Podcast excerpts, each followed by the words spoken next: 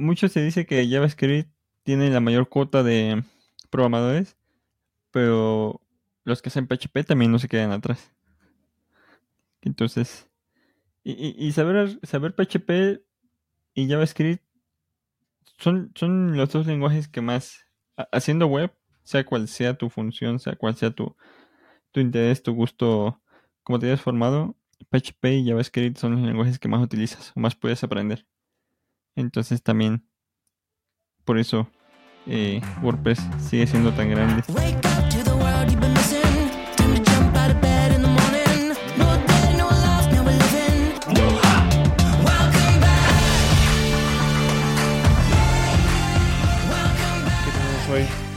Hay varios temas interesantes por ahí que vi.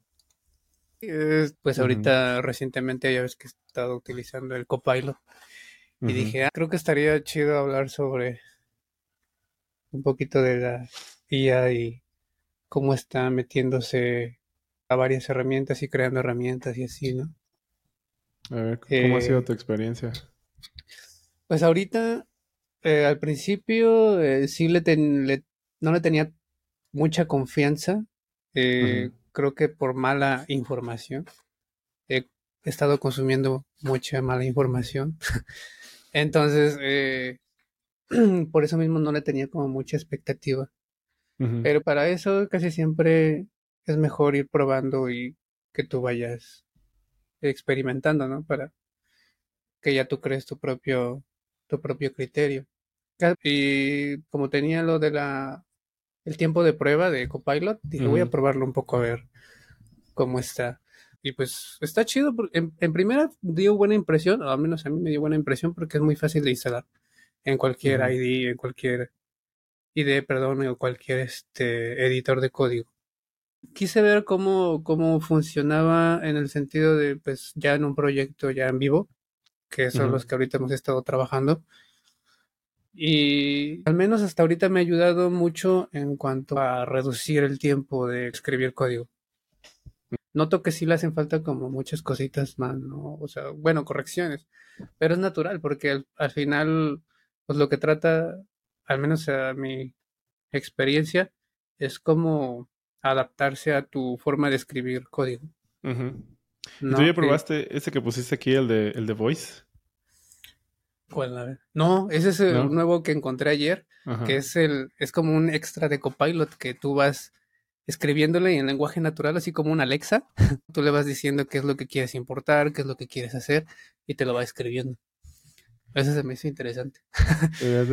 Así para, Voice. para cuando ya eh, te canses de escribir tanto en el teclado, nada, le das en comandos.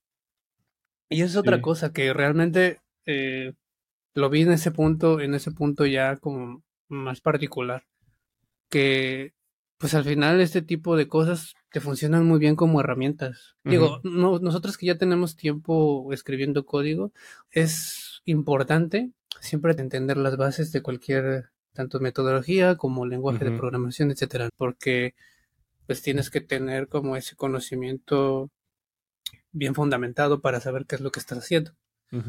Pero cuando va pasando el tiempo, cuando ya estás en proyectos más grandes, cuando ya estás trabajando en equipo, siempre es bueno tener herramientas que te ayuden a agilizar tu producción y reducir tu tiempo de escribir mucho código, porque el que escribas mucho código no quiere decir que estés haciendo un trabajo excelente o un trabajo perfecto, ¿no? Entonces, eh, sí, en este caso yo vi un poco eh, esa ayuda, porque a veces, a pesar de que ya tenemos como fundamentos, lo que a veces se nos pasa es, a veces son, o que, bueno, no es que se nos pase, como que se nos olvidan ciertas cositas y a veces tenemos que recurrir a la documentación, ¿no?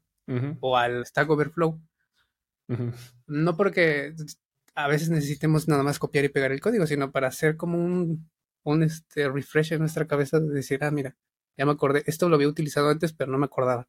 Entonces ya tienes como la pregunta muy específica en tu cabeza porque ya lo habías buscado así, ya lo habías encontrado la respuesta, pero no, no recuerdas bien cómo, cómo emplearla. Entonces tú escribes, tú buscas eh, en Google y ya te aparece a veces el primer link y dices, ah, esta era la respuesta que la, había, la que había encontrado la vez pasada y me funcionó. Entonces, eh, lo que te ayuda es a eso. A veces no es tanto que te dé una respuesta al problema que quieres solucionar, sino que te ayuda con esa documentación y te ahorras el tiempo de ir a buscarla desde el navegador, sino que ya directamente ahí desde el editor, tú puedes consultar eh, la pregunta o lo que estés buscando y posiblemente te va a dar la respuesta con la misma documentación. O sea, hay plugins que lo hacen. Entonces ya te está ayudando en ese aspecto, ¿no? Eh, y, creo que también es como, como muy chido en esa parte porque te digo, te ahorra ese tiempo y te ayuda hasta mejorar y depurar el mismo código que estás mm. haciendo, porque a veces puede ser que estés solucionando el problema, pero no sea la mejor opción.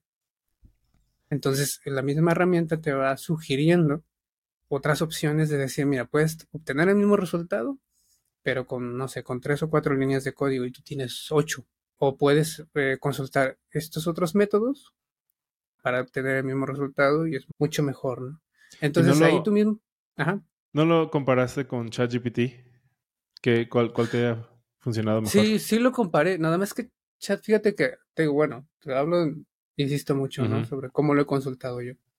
Eh, yo lo he usado con ChatGPT, pero creo que ChatGPT es como muy general, ¿sabes? O sea, a pesar de que le seas muy específico, muchas veces yo he intentado hacer como muy, muy específico a, a lo que quiero que me responda, ¿no? A veces hasta intento como darle cierta personalidad para que sea, para que pueda yo este, obtener el resultado que estoy buscando.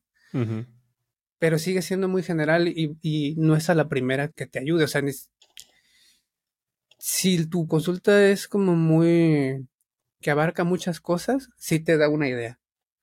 Pero ya cuando intentas ser un poco más específico, tienes que consultarlo como unos seis o cinco veces para que más o menos te vaya orientando. No, no esa es la primera. Y ese es el detalle, porque pues abarca muchas áreas. O sea, no es que sea, se, concentre en algo muy específico. Cosa que en este tipo de herramientas, pues no, porque ya tienen como un contexto. O sea, saben que te tienen que ayudar con algo de programación, sabes que está, no solamente de programación, sino digamos que en sí, este, al, lenguaje que estás usando. Si estás usando JavaScript, pues te ayuda específicamente con JavaScript si estás eh, eh, con PHP, pues te está ayudando con PHP específicamente, porque está como, como entre comillas, analizando la forma en la que estás escribiendo tu código y en qué lo estás escribiendo. Entonces eso te está, te, apoya un poco, ¿no? Creo que ahora que lo pienso mejor, em, son usos, son usos diferentes, ¿no? Porque ChatGPT te puede dar, o sea, el, inicio de un proyecto, el que tú quieras, o sea, te da la estructura. O le dices, quiero hacer tal cosa, no sé cómo hacerlo, ayúdame a hacerlo. Mientras que Copilot va a tomar el contexto de lo que ya tienes y va, a ayudarte a continuar ahí. Creo que Copilot tampoco te ayuda a debuguear tanto. No lo he probado bien, no sé si tú lo llegas a probar así. Pero, por ejemplo, copias y pegas un, un, error en ChatGPT y te puede ayudar a debuguear o te da la respuesta de cómo solucionarlo. No siempre, todavía, como dices, están mejorando. Pero Copilot lo, lo he visto más como para autocompletado. No, sé si esté haciendo algo mal o, pueda hacer algo más que eso, pero hasta, para mí Copilot ha sido más que nada autocompletado. Sí, hasta ahorita lo que lo he usado también yo mucho es por el autocompletado, porque al menos como hemos empezado trabajando o lo he empezado trabajando con él, es que como ya te sabes las bases de muchas cosas, entonces eh, pues te va creando como pequeños snippets y todo. Pero de hecho hay más comandos hasta para hacer, digamos que con las consultas directamente desde ahí. como si estuvieras escribiendo un comentario o estuvieras documentando ahí el código. Este, tú ahí haces la consulta, mira, ¿sabes qué? Quiero hacer esto, quiero tenerlo de esta manera y bla, bla, bla, y ya, pum, te bota una, una opción, ¿no? Ya. Eh, entonces sí, tiene más, como más comandos, tiene más, este, más shortcuts y demás. Eh, pero pues como todo, ¿no? hay que irlo probando poco a poco dependiendo. Pero te digo, es que al menos yo no he estado investigando de más o no me he sumergido mucho porque, eh, digo, algunas veces ya te sabes las bases de lo que quieres construir y eso es otra cosa a la que iba. O sea, para empezar a, utilizarlas está bien hacer, eh, probarlas como con estas cosas de proyectos de para iniciarlos, ¿no? No sé, por ejemplo, como decías hace rato, de, quiero crear una aplicación con X, ¿no? Si tú vas a ChatGPT te dice, ah, mira, tienes que tener instalado tales cosas, tienes que ejecutar comandos tales.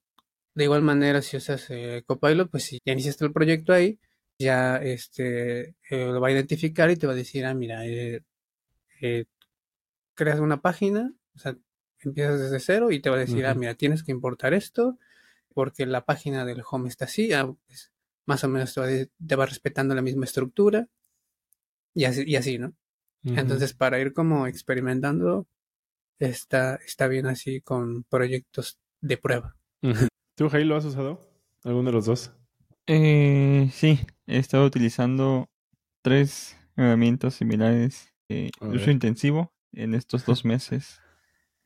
Eh, Copilot, de hecho ya creo que ayer o hoy eh, comienzo mi segundo mes.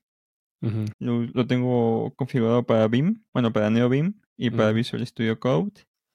Y eh, ChatGPT igual lo llevo utilizando desde hace como seis meses. Hay días que sí lo uso más de cinco o diez veces por día. Y aparte, hace unas semanas pagué el año de Grammarly, que es una herramienta para idiomas específicamente, que a veces ChatGPT no te da buen contexto como Grammarly, siendo que he estado aprendiendo y mejorando y como he estado creando más contenido en inglés, me, me ha estado ayudando bastante para poder construir, este, crear contenido de forma diaria. Lo que menciona de Copilot, yo tengo un caso de uso muy interesante. Ahorita que hemos estado trabajando mucho con Tailwind, Copilot no me funciona bien para autocompletar de la Mm. forma que lo hace con CSS o vainilla. Cuando estoy haciendo un sitio en, en vainilla, que es más de uso personal porque eh, en la agencia hemos estado utilizando 99% Tailwind, pero cuando hago cosas en vainilla CSS, Copilot me da muy buenas sugerencias sobre cómo construir ciertos componentes, cómo construir ciertas interfaces de usuario. Si le pongo mi clase card, me sugiere en base a lo que he escrito en otras partes del código y en base a, a- a lo que tenga en la base de datos, eh, propiedades para construir card, eh, igual así para cada cosa. Pero con Tailwind, eh, como es CSS inline por propiedades, ahorita apenas me está comenzando a dar ciertas sugerencias, pero en el 95% de los casos, por ejemplo, ahorita con este sitio que, que acabo de completar, no me da sugerencias. No, no me da así buenos tips de cómo continuar. A diferencia de cuando hacemos cosas en, en Next.js, ahí también ya me está dando buenas sugerencias. Entonces, eh, lo comencé a pagar hace dos meses porque me comenzó a autocompletar cosas no de código, sino de contenido en código, que muchas veces me quitaban segundos o más. Y, y esa para mí fue una gran eh, ventaja, una, una cosa que, aunque suene absurdo, pagar por que te complete, te autocomplete Text to Me, para Ujú. mí es una de las cosas que más me distrae. Y no quiero estar distraído cuando estoy haciendo cosas, sobre todo, por ejemplo, templates, que muchas veces es, es contenido dummy porque no lo tienes. Entonces, no solamente funciona para cosas de HTML y de CSS, sino en JavaScript y todas las subtecnologías de JavaScript también me ha estado, me ha estado funcionando bastante bien.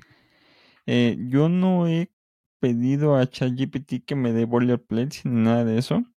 He estado trabajando más en cómo crear flujos de trabajo, cómo contestar emails, cómo crear contenido, cómo organizar cosas, cómo buscar ideas no convencionales a ciertas cosas que quiero entender. Eso es más lo que me ha ayudado ChatGPT. No, no he trabajado en código, no he experimentado hasta ahorita en seis meses que lo llevo usando. No le he dicho, a ver, dame un boilerplate para una aplicación de e-commerce o algún to-do sencillo. No, no lo he hecho.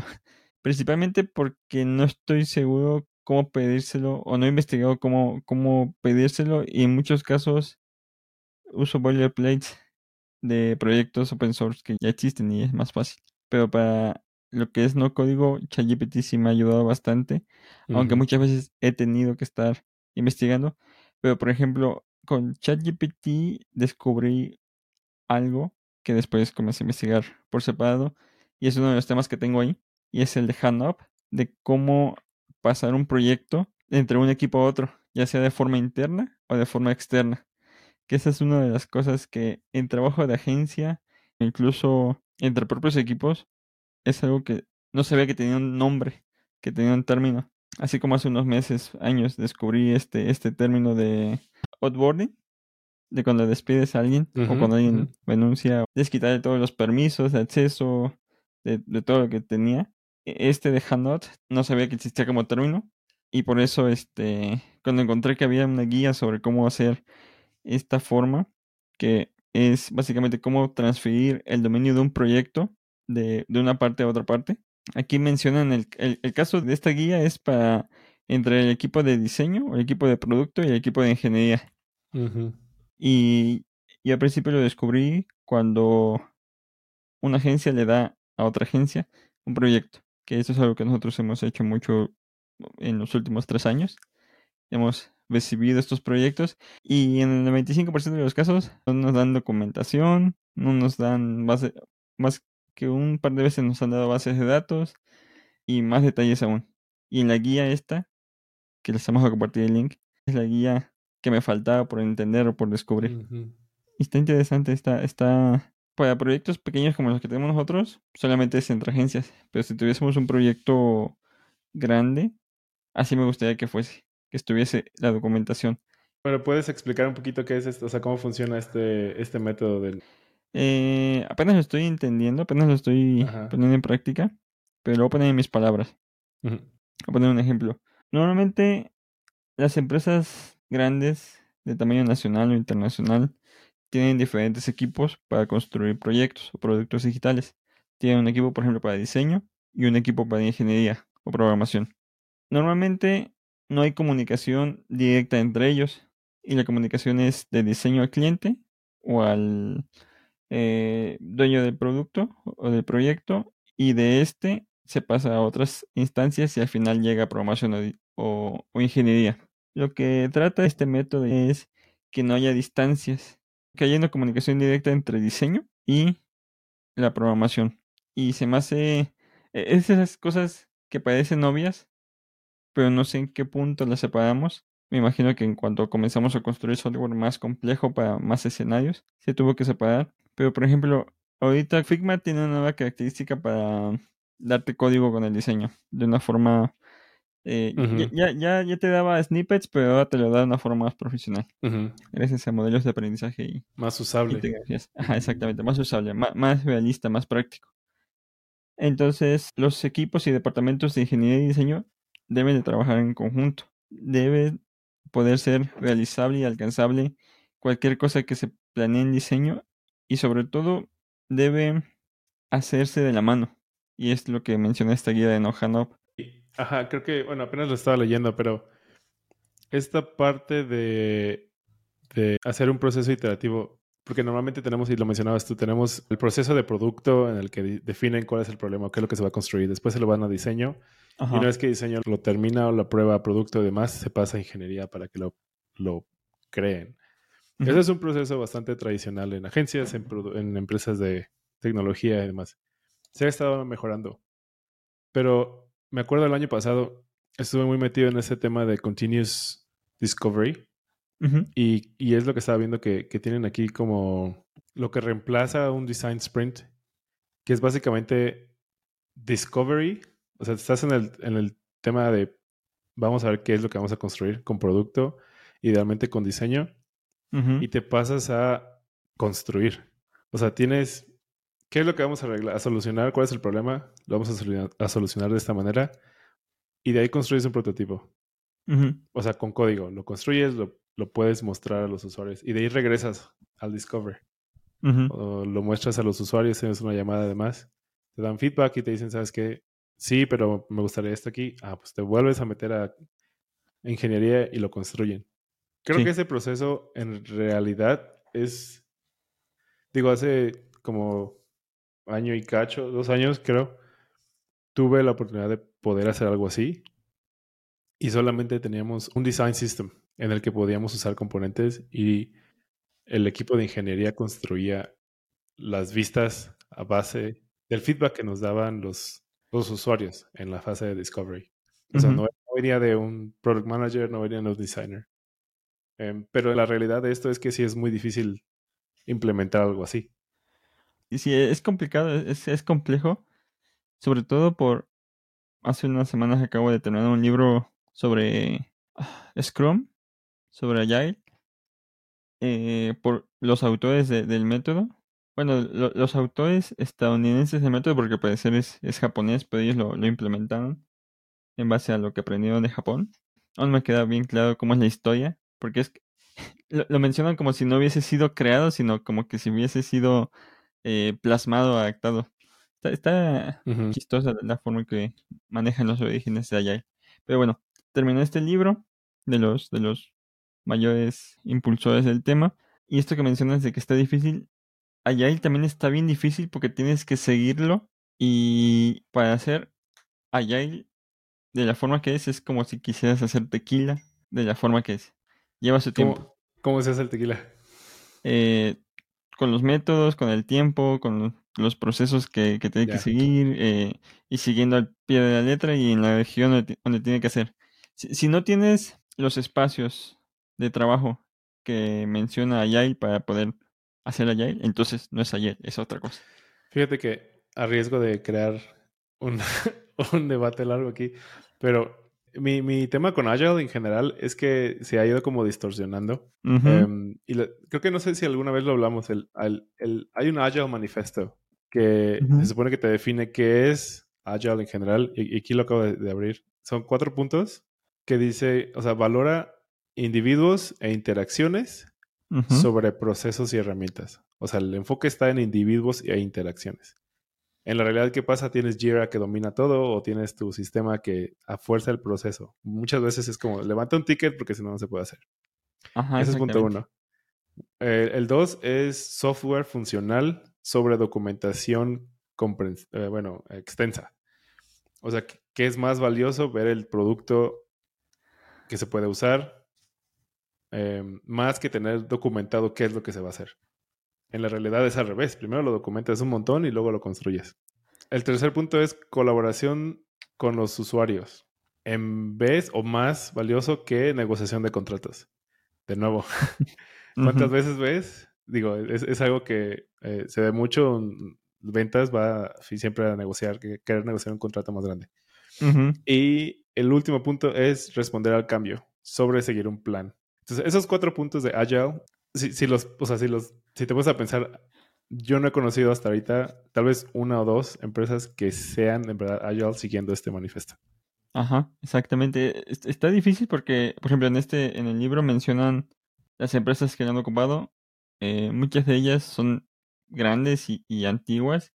La única que me se me hizo conocida fue Adobe, que al parecer Adobe CS5 fue un fracaso y Adobe, no me acuerdo si CS5 o CS4 de los 2000.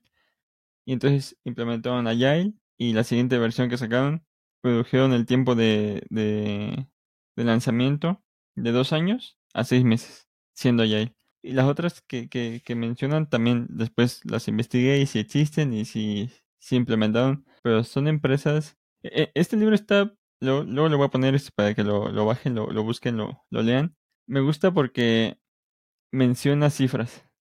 Y una de las cifras que menciona y que me gustó y también por lo cual lo considero inalcanzable para la mayoría es que necesitas tener dinero para poner el equipo para que haga Agile.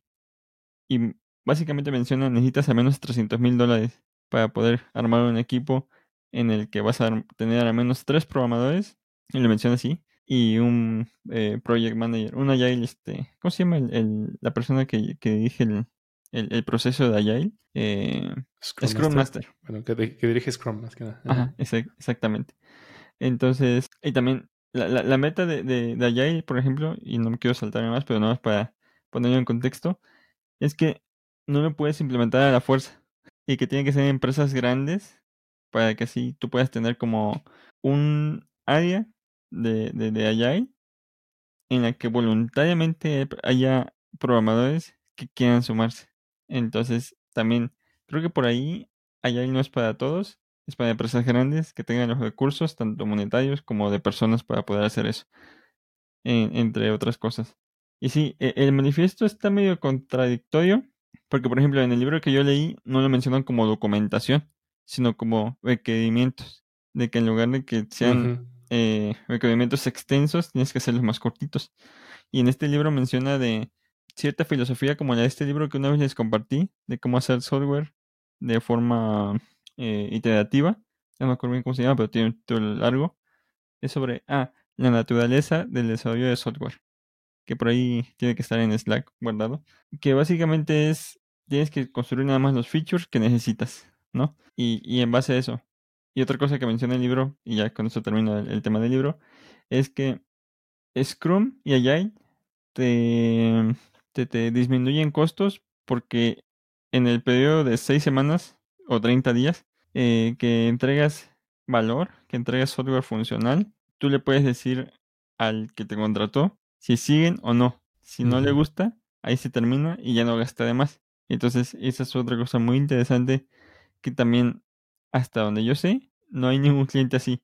Te ponen proyectos eh, enormes de meses o años y, y va a haber muy pocos clientes que te van a decir, está bien, da- dame eh, este feature, que es lo que necesito, en seis semanas y de ahí vemos. Cuando creo que suena más sensato para un, una persona que está pagando o una empresa que está pagando tener ese tipo de, de, de propuestas o de planes, porque es más fácil cotizar o pagar seis semanas o, o un mes, pero en, en la Aparte, práctica es poco. la Probable. naturaleza de software en Ajá, general no va a ser fijo. O sea, exacto. es- ese es un tema que siempre creo que lo habíamos llegado a hablar bastante. que creo que es mucho más factible o más eficiente el uso de tus recursos, de tu dinero. Si Ajá, contratas a alguien por unas semanas y ves que te puede entregar, si te funciona, sigues con unas, ¿sabes? Sigues pagando por mes o por semana o por feature, no lo sé. ajá, Pero puedes ir probando. O sea, ya, ya metiéndonos en la manera en que podemos probar un producto de software, puedes irlo mostrando a usuarios en vez de pasar un año construyendo algo que al final, en un año muchísimas cosas cambian. sí. es, es, es, de verdad me saca de una veces que, que puedan existir contratos en los que no puedes ir cambiando o que no quieren cambios o, o prefieren así de, de inicio a fin, aunque tome un año y al final, al final del año ya es cosas han cambiado, tienes que volver a cotizar cambios o a lo mejor ya no sirve lo que habían cotizado al inicio, no sé. Em, Sí, ta- tanto contratos como personas como empresas, tanto ya sea llevarse un año construyendo o llevarse dos años planeando, que nos ha pasado y nos ha tocado. sí. Y, y en dos años han cambiado un montón de cosas. En dos años, si, si te cotizamos que vamos a construir con cierta tecnología, en dos años, si esa tecnología ya no está activa, ¿cómo lo cambiamos? Como si hubiera también. sido Ajá, Angular y luego Angular 2. Ajá, exactamente, exactamente. Y eso pasó en, eso pasó en seis meses. Ujú, en el 2014. Eh, y va a pasar cada vez más probable. eh, incluso con Next.js, ¿cuántos proyectos no comenzamos en Next.js 10 y en un año ya estamos en 12? O comenzamos en el 11 y ya estamos en el 13. Y, y esos cambios de Next.js fueron grandes en estas últimas tres mayores versiones. Entonces, sí, eso es algo que espero que para 2024, ahorita tomando en cuenta que estamos a mitad de 2023, pues 2024 esté trabajando con clientes que sean más pragmáticos y, y piensen a muy corto plazo, porque ese es un tipo de clientes que saben el valor que quieren conseguir, o al menos pueden ver el valor que pueden conseguir en poco tiempo, pero se escapa mucho del lado tradicional. Creo que el, el desarrollo del software en los últimos, bueno, no tiene más de 60 años el desarrollo de software, no tiene más de 25 años el desarrollo de software web, no tiene más de 16, 17 años el, el, el software web con JavaScript, porque ves que antes era de Java y, y un poco de PHP, el dominio, y ahorita que sea desde 2007 que ha ido creciendo JavaScript como lenguaje de facto, no solo para el frontend, sino también para... Entonces, la velocidad con la que se, se crean nuevas tecnologías no es la misma que la velocidad con la que se adaptan los paradigmas de desarrollo de software. Y eso es algo, si, si no te van a enseñar, si ni siquiera en universidades te enseñan a hacer bien HTML, que es el, la tecnología más sencilla que te pueden enseñar, eh, y más, más, más, eh, mucho menos te van a enseñar a trabajar con clientes reales. Yo me acuerdo que hace, ¿cuántos? 12 años que todavía estaba en la universidad, enseñaban con metodologías de desarrollo de software de los noventas cuando ya estábamos entrando a los 2010. Entonces también ahí está un tema que espero que lo platiquemos en otro, eh, en otro, en otro podcast. Para Sí, terminar mi, que- mi- mi este, Ajá. hablar sobre, sobre años y, y cosas así, sobre la existencia del software. Eh, este año, el año pasado, se celebraron 20 años de WordPress. Sí, vi. este y año. ¿no? sacó un- este año, este año, 2003. Wow. O sea que apenas tenía Junio. 6 años cuando yo lo comencé a utilizar. Lo comencé a utilizar en 2009. No, creo que 5.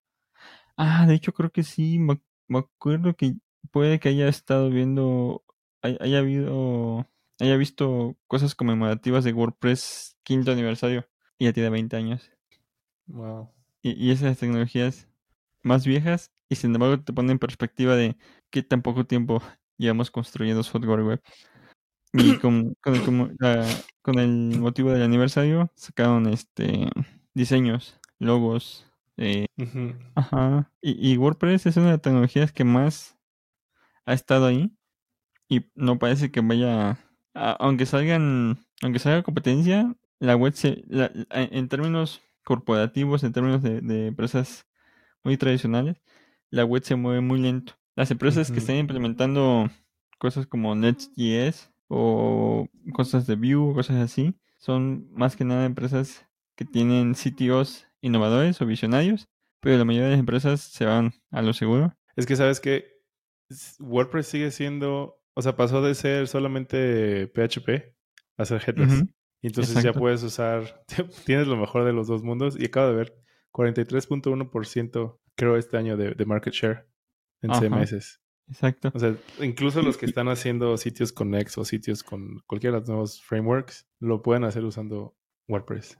Y ahorita 40%, hace unos años había bajado del 40%, hace unos años había llegado a 35%, Ujú. lo cual significa que con Headless recuperó terreno. Incluso las alternativas, ya sean Nets o Nuxt, o Webflow o Framer, aún no captan. O, o si captan el mercado es, es, es muy pequeño. Y es que la, la principal ventaja que tiene WordPress sobre todos estos no, no es la antigüedad, sino es el ser open source y te permite hospedarlo para hacer desarrollo.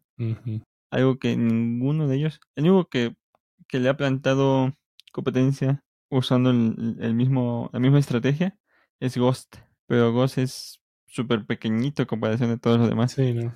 Entonces, pero sí, eh, también para, para que los frontenderos que nos escuchen pongan en, en, en, en consideración de qué puedo hacer para conseguir trabajo o, o para tener trabajo. Eh, hay, hay muchos puestos por ahí que se van creando que luego te dicen que vas a trabajar con últimas tecnologías y al final terminas manteniendo un sitio en. WordPress, Sí. lo cual, viendo cómo está la situación, no está tan malo e incluso puedes innovar y, y puedes, eh, eh, como dices, con Headless puedes trabajar e- el, el backend en WordPress y el frontend con cualquier cosa que tú quieras. Entonces, seguir sabiendo WordPress no es cosa tan mala, incluso en, lo- en el 2023. Sí, estaba viendo una tabla aquí. WordPress el 43.1%, de ahí sigue Shopify que tiene el 3. punto- O sea, no, creo que no se le compara. Sí, no, no, no, no hay, no hay comparación. Y es que mucho se dice que JavaScript tiene la mayor cuota de programadores, pero los que hacen PHP también no se quedan atrás. Entonces, y, y, saber, saber PHP y JavaScript son, son los dos lenguajes que más, haciendo web, sea cual sea tu función, sea cual sea tu, tu interés, tu gusto, como te hayas formado, PHP y JavaScript son los lenguajes que más utilizas o más puedes aprender. Entonces también, por eso, eh, WordPress sigue siendo tan grande. También por la gran comunidad de, de- de programadores que hay. Sí, no, no, no parece que se vaya a ningún lado, la verdad. Sí. ¿Qué más temas Va. tenemos? Ah, por ahí yo, yo había agregado uno y creo que nos da tiempo de, de platicar. Pero. Mencionaste hace rato de lo que estábamos hablando de serverless, bueno, de server, perdón, que, y, y que el tiempo que toma luego en desarrollar algo cambian las tecnologías. Y por ahí mencioné Angular. Había le- leído un artículo, me parece creo la semana pasada, de este cuate que menciona o pregunta más bien si React está teniendo un momento a la AngularJS. Y, y es algo que quería preguntarles a mí también qué pensaban, porque en el 2012 Angular tenemos AngularJS y dos años después llega la segunda versión de Angular, donde pues todo cambió. O sea, de, de repente tenías que decidir si ibas a migrar o no y no era cualquier cosa. Em, y por eso también muchos, o bueno, React empezó a ganar auge por ahí porque también era como que, que tanto puedes depender de un framework que a lo mejor en dos años va a volver a cambiar. Ajá. Em, y React se volvió un muy buen contendiente, digamos, una muy buena opción para crear software o bueno, front-end uh, interfaces. Pero ahora tenemos este tema que, y lo vimos, como lo mencionaste ahorita, de la versión 11 a la 12 a la 13 de Next.js, que refleja mucho el cambio de React. Tenemos ahora server. Y no sé si recuerdas ahorita o qué tanto hayan probado la versión 13 de Next. Es muy diferente cómo se hacen las cosas en, entre, no sé, versión 11 y versión 13. Y te están empujando mucho a usar esta nueva estructura de, app, del, del, folder app en Next, que carga todo desde el backend y, y si no quieres que sea server render, tienes que usar el use client eh, al inicio de cada componente. Entonces, este cuate, ¿cómo se llama? François Saninoto. Por ahí pongo el, el, link.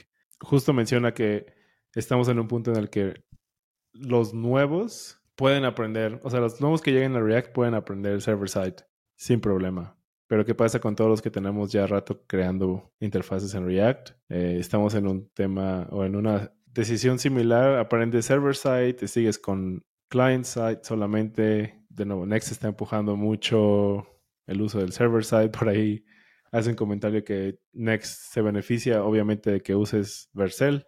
Digo, Vercel se beneficia de que uses server-side porque su servicio lo pagas y client side lo puedes hospedar en cualquier lado. ¿Qué, o sea, ¿qué, qué opinan de este, pues sí, de este como cambio que está pasando ahorita en React? Ok, nosotros llevamos usando React de forma profesional desde 2015. 2016, 2015 todavía usamos Angular, Angular este, 2. Nosotros estuvimos ahí en, al pie del cañón cuando fue la, la migración de Angular 1, 1 a Angular 2 y todo lo que llevó y, todo el, cambio incluso en Ionic, por ejemplo, que hacíamos cosas en Ionic. Entonces nos tocó vivir eso con clientes, eh, no nada más de forma recreativa de forma, ¿cómo se dice? De hobby, sino con clientes que te pagan, clientes internacionales eh, que te pagan porque lo hagas bien. No importa la tecnología, sino que se pueda mantener. Y llevamos 7, 9 años, entre 7 y 9 años haciendo React, desde casi desde que salió eh, una versión estable y hemos ido, o al menos yo me he ido quedando poco a poco y me tardó un poco en actualizarme con los hooks, me tardé un poco. Ahorita la versión 0.17 de React que salió el año pasado me parece que no hubo grandes cambios en el API y fue más que nada estandarización y actualizaciones de OS que cuando salió muchos... ¿Vale? Versión 17, dices. Ajá, la 0.17. Cuando salió, no trajo nuevas cosas. ¿O fue la 0.16? ¿Fue, fue punto 16 o punto 17? Y cuando salió no añadió una nueva cosa, sino que añadió compatibilidad hacia atrás y ayudó a mejorar los errores que habían encontrado y los bugs. Entonces se tomó un, tiempo, creo que seis meses, para poder solucionar bugs y estandarizar. Y ahorita, por ejemplo, la 0.18 ya trae más hooks ya trae ah, más cambios. O sea, ya son 17 y 18. Large, ajá. Y nosotros comenzamos en 0.11, 0.10. De hecho, eh, con, con React fue que comenzaron los lanzamientos más prematuros, ¿no? Ahorita, por ejemplo, ya todos se están lanzando cada seis meses, pero en el 2016 eh, fue el ecosistema de JavaScript el que comenzó a sacar cosas cada seis meses. En Angular, en React, en, y en otros más. Tanto que programadores de otros lenguajes y otras tecnologías eh, se espantaron de cómo es que están estos equipos lanzando nuevos bugs cada seis meses. Y ahorita, por ejemplo, Java ya lo hace también. Que Java es el lenguaje de programación más utilizado del mundo. Y, y de hecho, menciono Java porque ahorita Java ya está en la versión diez y tantos, o 20, no me acuerdo. Y muchos siguen con Java 8 de los 2010. Entonces, sí puedes ir con una versión anterior de cualquier lenguaje, de cualquier tecnología, siempre y cuando donde lo estés utilizando siga teniendo soporte para eso. Porque también, ahorita te voy a mencionar el tema de React y de Next.js y de esto que mencionas, pero atrás está Node.js, que también quiero proponerlo para un, un episodio eh, siguiente, de sobre software legacy y qué tanto Ujú. se desactualiza Node.js constantemente y qué tanto hacemos las agencias y los freelancers y, y el ecosistema para estar encima de la ola de las últimas versiones de Node.js y, y no, no de lanzamiento, sino de el long term support, que también siento que se ha reducido, pero no, eh, así, sigue siendo el mismo, pero nunca lo habíamos considerado hasta que nos estalló en la cara. Pero bueno, ahorita React se ha estado moviendo más lento, más estable. Next.js también yo siento que con la versión actual ya se va a estabilizar más. Llevamos utilizando Next.js desde hace como 3, 4 años. Y yo hasta la fecha, o mejor dicho, yo ahorita estoy haciendo cosas con Next.js 13 de la forma en la que lo hacía en la versión 11. Ujú. Y no es porque me parezca mejor o no, es porque así la sé usar y no he tenido tiempo para actualizarme a utilizar la versión 13 y también porque más del 50%, ahorita por ejemplo, con los dedos de la mano puedo contar que tenemos al menos 10 proyectos activos de Next.js entre clientes personales y como equipo de la agencia. No es que más de 20 en Next.js y la mitad de esos no van a Vercel. La mitad de esos, sí, la mitad de esos no se van a Vercel. La mitad de esos se van a hostings donde tenemos que prepararlos para que se compilen o transpilen, se optimicen y no para Vercel. Y ahorita, por ejemplo, con el último que estamos trabajando, está en, está en la versión 13 porque cuando creé el proyecto en el package.json, la versión de Nets no le puse una versión, le puse latest y ese proyecto lo comenzamos hace un año, de hecho. Y estuvo, nomás se hizo una landing page en, en dos semanas y ocho meses después nos vuelven a decir, tenemos luz verde para continuar el proyecto. Y cuando actualizo, mm, no, no me doy cuenta que estamos en, en latest. Cuando se corrió el proyecto, todavía estamos en la versión 12. Ahorita estamos en la versión 13. Y bueno, no hay tanto problema porque sigo utilizando la forma 11. Entonces no hay problema. El detalle está cuando lo subo a servidor de producción, no lo subimos a Vercel, el cliente no pagó.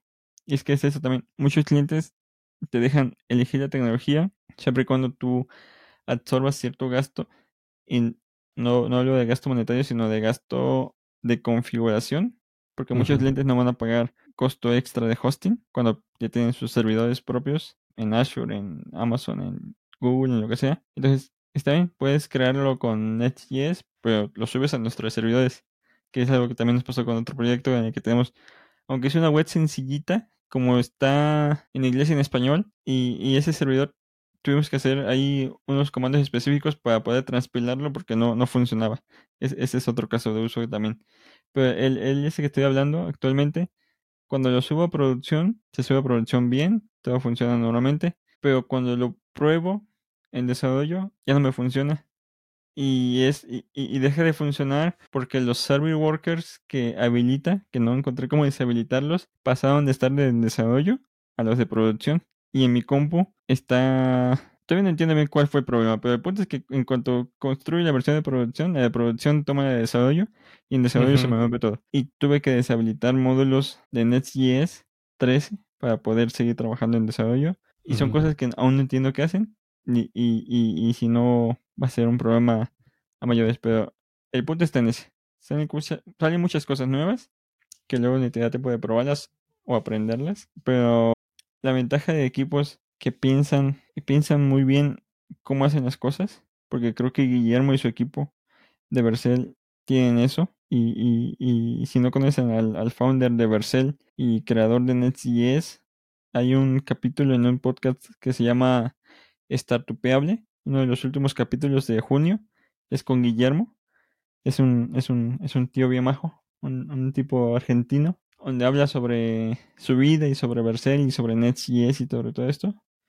Y creo que él como persona, como empresario, piensa en todo. Y una de las cosas que se traduce en esto es que si hay características que no funcionan, se pueden deshabilitar en SGS. Entonces, eso por el, Ujú. momento nos salva. Y ojalá hubiese más tecnologías así, porque luego hay algunas que te dan una convención que debes seguir sí o sí. Y si no, pues ya te, ya te molaste. Entonces, eh, eh, contestando a tu pregunta de si Nets y React es el nuevo, eh, si estamos cayendo, yo creo que no, porque semanalmente reviso las ofertas de trabajo, semanalmente reviso los posts, artículos, noticias de el ecosistema de React y lo comparo con otros. Y lo único que ha pasado yo creo es que el desarrollo se volvió más lento porque está, se está entrando en una etapa de estandarización y de acoplamiento con React y con Node.js y con la web en general. Y este crecimiento dejó de ser eh, una pendiente que parece que, cada nueva actualización tiene que añadir nuevas cosas, que es algo que en una tecnología cuando alcanza cierta madurez no tienes que añadir nuevas cosas, sino estandarizar cosas. Entonces, no creo que alguien que sepa Next.js o React se vaya a quedar sin trabajo. Eh, por eso, porque, porque vaya a haber empresas que dejen de utilizarlo. Al contrario, creo que ahorita es el mejor tiempo para aprenderlo, dominarlo y sobre todo enfocarte, ahorita que ya está con todas las cosas que puedes tener de un lenguaje completo, debes más que preguntarte qué características quieres del lenguaje, enfocarte a qué quieres construir con el lenguaje y especializarte en el área o en el nicho en lugar de la tecnología. Ahí les quita mucho tiempo. Está bien, sí, creo que tienes razón. O sea, porque co- comparando con Angular, Angular no nos dio esa opción, ¿no? De, de decir, usa las convenciones de la versión 1 si quieres. Y esa es la, la diferencia principal Exacto. que, que- que estamos viendo aquí. Pues creo que por ahorita tenemos suficiente, a menos que alguien quiera tocar otro tema. Leo, Estamos que llegando a la hora. sobre el tema de Next.js y React.js. Ahorita que le va a tocar más eh, meterse con Next.js. Sí, pues yo estaba pensando ahorita que, bueno, acerca de cómo es la, cómo se está yendo, se está metiendo toda esta onda de, de lo que estaban comentando, ¿no? Con, por ejemplo, del Angular con React y. Next y las versiones y demás. A mí me generan emociones ahí medio com- combinadas y no sé ni por cuál irme, la verdad. Porque en, personalmente yo a, a Angular lo amo mucho. O sea, me causa terror. Pero un terror eh, más que en sí de algo malo, sino es como más respeto. Porque yo, yo me metí a la fuerza ahora sí por la cuestión de la necesidad y demás, pues con Angular, ¿no? Y con Angular 1. Y, y siempre he dicho esto, eh, para mí Angular es como muy, es un monstruo, ¿no? Y, y para aplicaciones muy robustas, creo que es una de las opciones, eh, pues de las mejores opciones, ¿no? Ujú. Sí que es cierto que se lo hizo mal en cuanto brincó a la segunda versión. Quiero pensar que fue por la por el miedo mm, o más que el miedo la presión por la moda de esto de la nueva del nuevo paradigma esta con los componentes, ¿no? Cuando Ujú. apareció React dando esta filosofía. Entonces, como que se quiso dar un brinco demasiado grande y, y no, le, y no le importó mucho esto sobre quién están usando la 1 y si, y si se tienen que mudar, pues a la fuerza lo tenemos que hacer, ¿no? Y creo que ahí fue como un gran error, porque aunque hay mucha gente sí, sí que estuvo como enamorada de Angular y todo, pues dice, pues lo aprendemos, no hay problema, eh, pagamos nuestros cursos, eh, leemos la documentación, nos desvelamos, etcétera Ujú. hubo otra, otro, otra parte que dijo, ¿sabes qué? Pues vámonos. Desde de empezar a hacer una aplicación, la misma aplicación, y desde cero con Angular 2, pues mejor implementamos React, ¿no? Y al final que es algo, pues, que nos va a ayudar porque vamos a aprender algo nuevo. Y pues también vamos ya a integrarnos a este nuevo, a esta nueva filosofía de los componentes. Entonces, hablando sobre esa base de, de cómo ir pues entre comillas, forzando a la gente que vaya utilizando nuevas cosas. Y si, si Next está implementando esto de, del, este, ¿cómo le decían? Los componentes estos, como. SSR, ¿no? Ajá. Ajá. Ajá. Eh, yo creo que es, está, está chido porque casi siempre, pues toda la tecnología que se está utilizando siempre va a responder de lo que necesitas, de lo que, de la aplicación que vas a construir, siempre.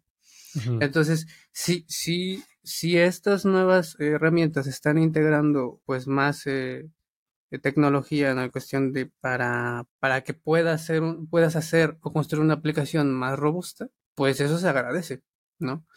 Lo malo es que a veces eh, la aplicación queda muy pequeña para ese tipo de herramientas. Entonces, en lugar de, de que te ayude, te perjudica porque, porque, tiene, porque a pesar de que te ayude con las configuraciones y demás, si no, si no se logra entender cómo funciona esto, pues ahí te va comiendo el tiempo, te va comiendo la cuestión de, la, de los avances. Eh, etcétera, etcétera. Entonces, por eso, por eso les comentaba esta combinación de emociones que tengo, porque creo que es bueno tener como esas opciones de tener, eh, digamos que construir paso a paso las cosas o lo que quieres hacer, pero también es bueno que, que, que te vayas acostumbrando y que te vayas como metiendo a, a, a, las nuevas, bueno, nuevas entre comillas también, porque son cosas que ya, ya existían, que simplemente uh -huh. la herramienta que uno ocupaba no lo estaba utilizando, pero sí, pero que sí es, este, está esta ventaja de irlo aprendiendo y ver de cómo, cómo está funcionando.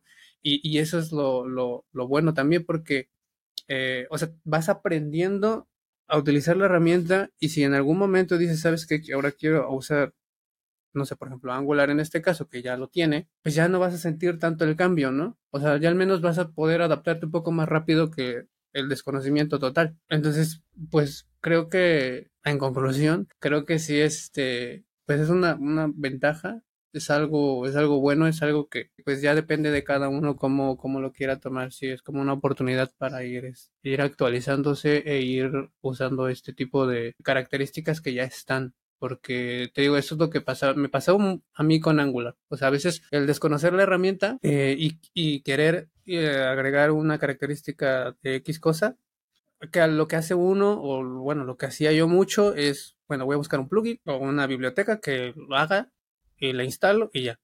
Uh -huh. Pero da, se da uno cuenta que al final ya lo tenía esa biblioteca, esa biblioteca ya la tenía el, el, framework, en este caso Angular ya lo tenía. Y no estoy hablando de un componente en sí como, no sé, un drop down, no, no, algo que te ayudaba a hacer, por ejemplo, servicios, ¿no? O, o, o alguno que te ayudara a conectar esos servicios o eh, de una forma funcional, porque también eso ya lo estaba implementando Angular y ya lo tenía. Y, y, y, digo, bueno, pues voy a instalar. Y cuando buscaba la documentación o buscaba en internet, es que ya lo tiene. O sea, si tú instalas otra cosa extra, pues vas a tronar la configuración o tienes que desconfigurar ciertas cosas para que funcione, pero eso ya lo tiene. Entonces uh -huh. dices, ah, pues mira, ¿sabes? Y entonces sobrecargabas un montón de cosas extra, el, el framework, cosas que estabas utilizando ahí, pero que ya las tenía. ¿no? Entonces, este, te digo, ese, ese pack que tiene ahí ya, o que van metiendo dentro del paquete en X y demás, o sea, creo que es para mí, yo veo uh -huh. que está chido.